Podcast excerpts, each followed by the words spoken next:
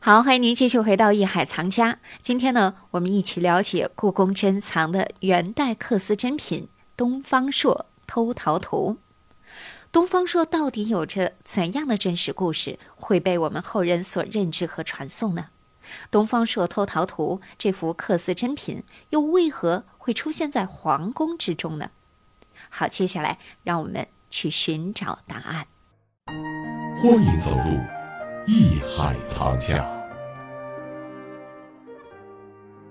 其实东方朔啊，从历史上来看啊，嗯，就是他因为很有文采嘛，嗯对，而且政治上也是很希望有作为嘛，对所以他最开始的那些个直言敢谏呀、嗯就是我汉武帝你做的不对，我要劝诫你，很不会说话。哎，嗯有这么个例子啊，这个汉武帝啊要起上林苑，就是要修大园子，嗯这个是肯定劳民伤财啊，就跟俨然是慈禧太后 修这个颐和园嘛。嗯，哎，东方朔就去直言谏之。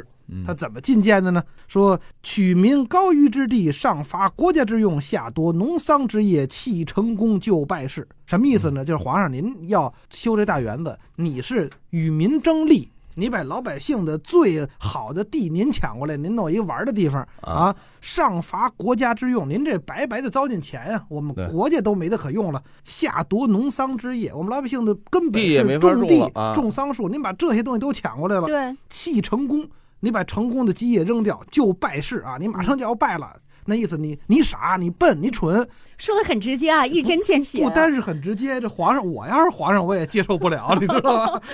所以我估计啊，他也因为这个得到了很多这个穿了很多小鞋儿，所以后来是没办法。你看，所有的幽默，所有的讽刺都是这样。我能直接说的时候不会讽刺的。说嗯，永丰，你这事儿办的不对啊，你应该怎么怎么着。那你我别直接说，哎说了跟你急。这不那怎么办？我只能讽刺。哎呀，嗯你看，假如你要那么办，是不是？你看这这这就要用其他的办法了。得迂回哈，所以这哎不能太直接。为什么东方朔在政治上其实这个取得的成就并不高？恐怕跟他前半生这种说话太直有关系。后半生没办法了，只能学着圆滑一点儿，讽刺一点儿。所以他这种笑其实是带着泪的笑。对嗯，所以说一般的啊喜剧嘛，就像卓别林就是曾经嘛，他就包括很多喜剧都是、啊对，是，只能把一个喜剧拍成了含着眼泪的笑，那嗯是最高级的喜剧。所以说拍这个悲剧很容易，如果对拍喜剧真的是拍很出难有品位的、有嗯格调的喜剧是很难嗯的。你说现在咱们说呃庸俗的、嗯取悦的、嗯无聊的、对空虚的，我觉得嗯是很简单的啊。对，大家就是臭贫。就吃穷贫瞎斗的那啊对对对很难那个东西都是很简单。呃，趣味相对来说，咱实事求是讲，相对低级一点儿。真正有思想的嗯喜剧，俨然不是一部喜剧。最难呀、就是我让人哭着乐，让人乐着哭。就是最我难这个，你嗯聊起来我就想起来了，什么？嗯那摩登时代，咱们说卓别嗯林那个时候啊，对嗯一个这个螺丝工，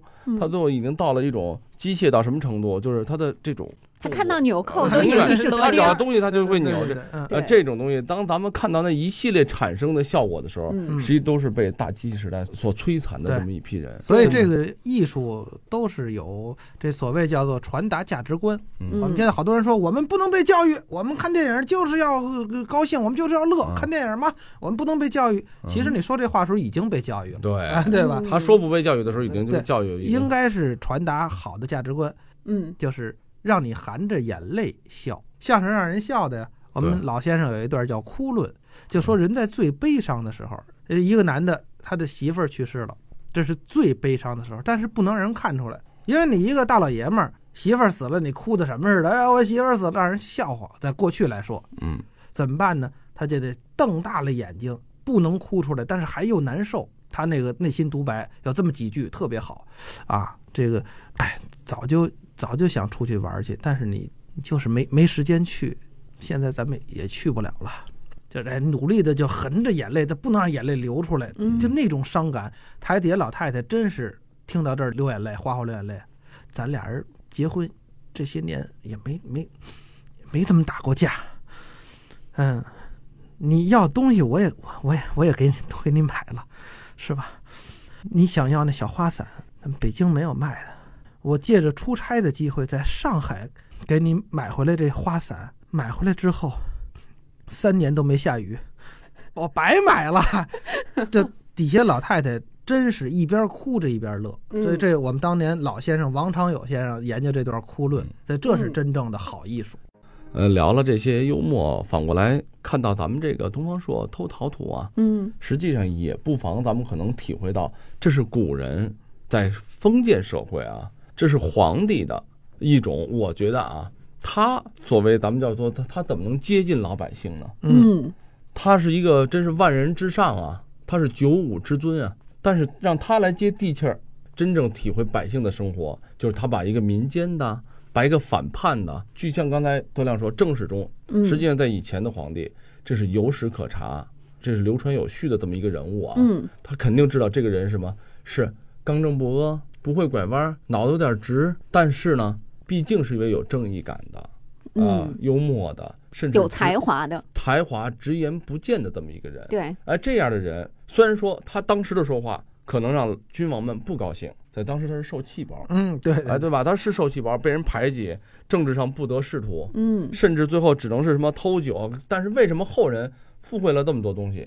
因为这个人是普通人嗯啊，他不是所谓皇帝上就当时皇帝所推崇的怎么怎么样的模范啊、典范，但他恰恰是一个有意思的普通人。很真实的一个人，嗯后世的皇帝选择了他，对，这是一种幽默。我想这是一种当时皇帝所谓的对幽默啊，对这种所谓民间的认可，就是我虽然是九五之尊，但我更是你们苍生百姓的一个最大的依靠，所以我会选择的人物，嗯嗯我会让这么一个普通人来。他为什么不找一个顾命大臣？呵，我形象给我献瑞偷桃的，不是这样。嗯就皇帝有他的幽默，嗯对吧？所以说，咱们看现在啊，呃，咱们来说以前的一些东西、一些文物、呃、一些人、一些事儿的时候，嗯，实际上就像德亮刚才从他的这个故事想到了这些以前的幽默啊、相声的一些段子、啊、嗯老先生的一些东西，咱们也看到了当时皇帝治理国家、治理整个这个社会生活的时候啊，他的一种良苦的用心。嗯对吧？一方面，就像刚才咱们说的，他是在偷桃献瑞，皇帝高兴。我相信更重要的就是，他也寓意着啊，苍生百姓也高兴。嗯既是一个普通的百姓向他去献寿啊、献瑞，同时呢，也是向整个国家、整个百姓。嗯他为什么不来说一个？咱说皇帝到这个哪儿偷偷蟠桃呢？这这没这说法，这不幽 默那是了不可能吗？的啊。 对啊， 所以，我们从这幅画面当中啊，我们能够看到这样一种喜剧效果，嗯但是呢，也富含了很多的寓意哈。嗯对它里面，呃，你看，比如说这种吉祥的寓意都蕴含在其中。那我们现在看到这幅画面的时候呢，首先这种喜感我们会油然而生，觉得嗯这是对一个非常可爱的老头儿哈。嗯对对对，尤其东方朔是一个很热爱生活的人。说到老头儿，嗯，就是我们，因为东方朔他是一人呢，对他啊，肯定有小的时候，有年轻的时有候，年轻有老的时候嗯。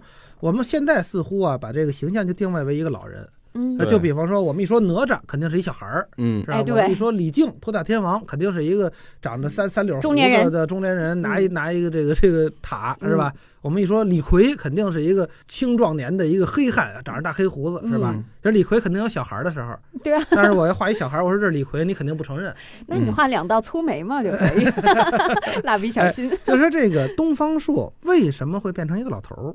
这个其实是一个很值得打问号的地方。你就比方说，这个屈原一定是一个半老头子啊，嗯那个那个呃，峨冠博带，完了在江边行走就是屈原，是吧？嗯、对，把那个帽子弄弄短点儿就是辛弃疾，是吧？把胡子弄长点儿就是李白，是吧？那个眉头皱一点就是杜甫， 啊，中国画都是这样的，是吧？为什么东方朔画成一老头儿？您正在收听的是《艺海藏家》。到底为什么《东方朔偷桃图》当中的东方朔的形象会是长髯飘飘的老者，而不用其他造型呢？带着这样一个问题，稍后回来，让我们一起关注。这里是《艺海藏家》，我是永峰，咱们待会儿见。本节目由喜马拉雅独家播出。